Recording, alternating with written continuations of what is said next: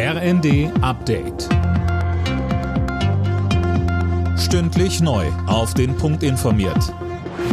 Ich bin Tom Husse. Guten Abend. Die großen Geldtöpfe der Ampel sind vorerst weg.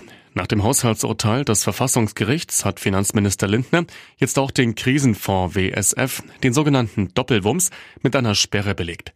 Christiane Hampe.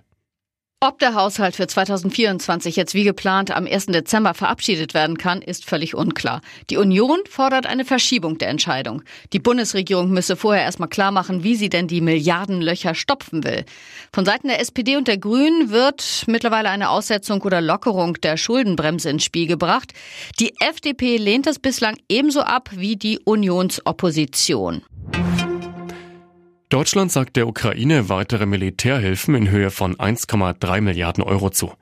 Das kündigte Verteidigungsminister Pistorius bei seinem Besuch in Kiew an.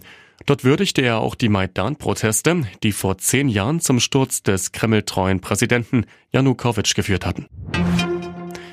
Im Schatten des Nahostkrieges tagt in Berlin die Islamkonferenz. Bei dem Treffen geht es um den Kampf gegen Muslimfeindlichkeit und Antisemitismus.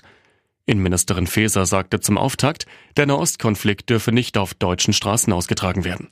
Es ist auch an den islamischen Gemeinschaften und Verbänden in Deutschland, sich laut und deutlich gegen Antisemitismus auszusprechen und den Terrorismus zu verurteilen. In den Freitagsgebeten, in den Gemeinden, auf Veranstaltungen oder auch auf den eigenen Social-Media-Kanälen.